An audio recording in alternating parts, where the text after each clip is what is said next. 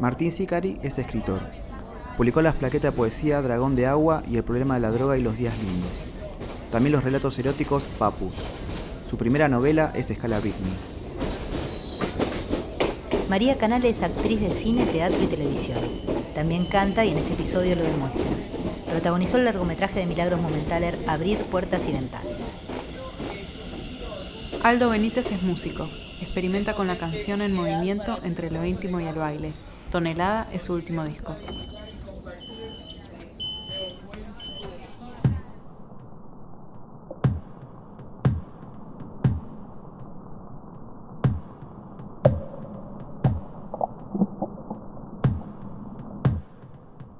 Este fue el rito. Entre todos éramos cuatro. No me cuento a mí para no ser egocéntrico.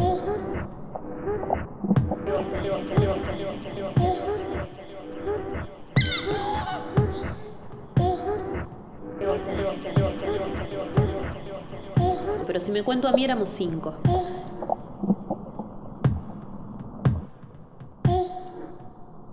Entre todos decidimos irnos al Tigre, a la casa de Nano, por mail. Digo, íbamos a ir en lancha, pero lo decidimos vía mail. Llegó el fin de semana del viaje y al final Flor no vino porque Flor está re de novia y a veces yo le digo, ay boluda, no te deja hacer nada a tu novio. Pero yo sé que a ella no le gusta. Viste que Flor es medio fóbica, me dijo Aye. Y en el Tigre todos dormimos juntos en un cuarto y compartimos el baño y no sé si a Flor le cabeza, me dijo Aye. En cambio vino Juan, por eso Juan es la quinta persona. Y nos fuimos, un fin de. Y volvimos un lunes, cambiados. Va, yo creo que cambiados, pero no ese cambiado estético mío tan regular, sino un cambiado de las cosas posta. Y todo fue así, tan rápido que me sorprendió. El cambio, digo, fue tranquilo y profundo.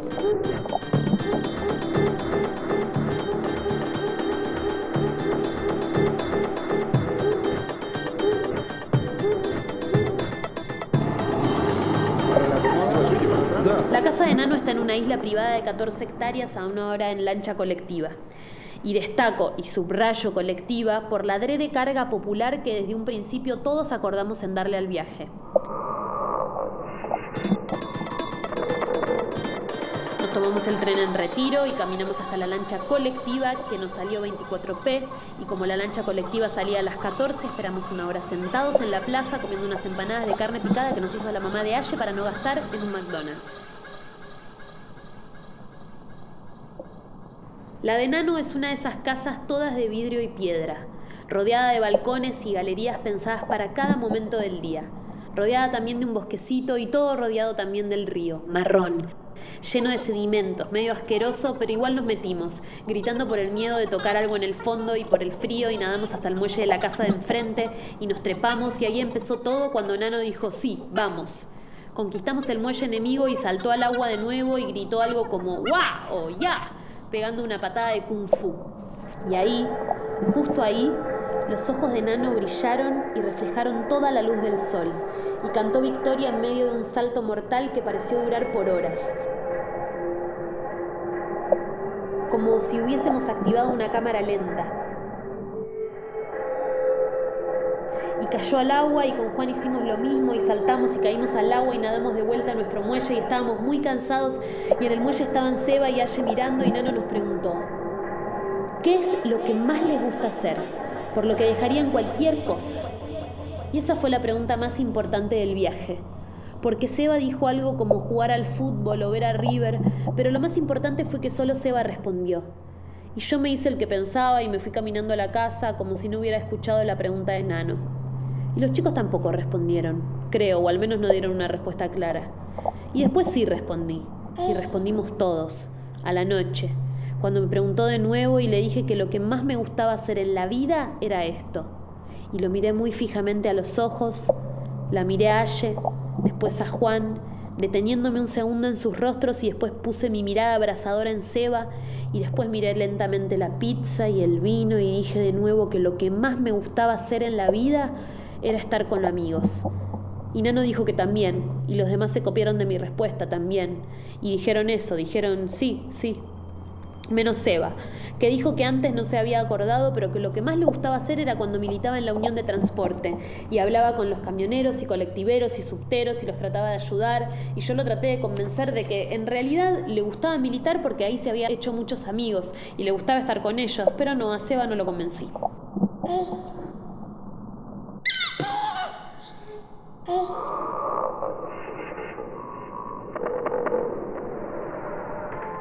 Pero en ese momento, sentado en ese sillón, con mi cara on fire por la chimenea y el vino y el exceso de pimienta, me iluminé y me di cuenta de que solo hay dos tipos de personas. Los que en algún momento de la vida se acomodan y los que nunca se acomodan. Nunca y cuando estaba por dilucidar el secreto de la felicidad, me sentí cohibido por los pechos peludos de mis tres amigos al son de una canción de cantaniño. Los chicos se habían sensibilizado por la común demostración de amor y se habían puesto a cantar mientras sacaban la remera y la agitaban. Y nos da la leche, de leche, y la manteca que siempre le pongo al pan.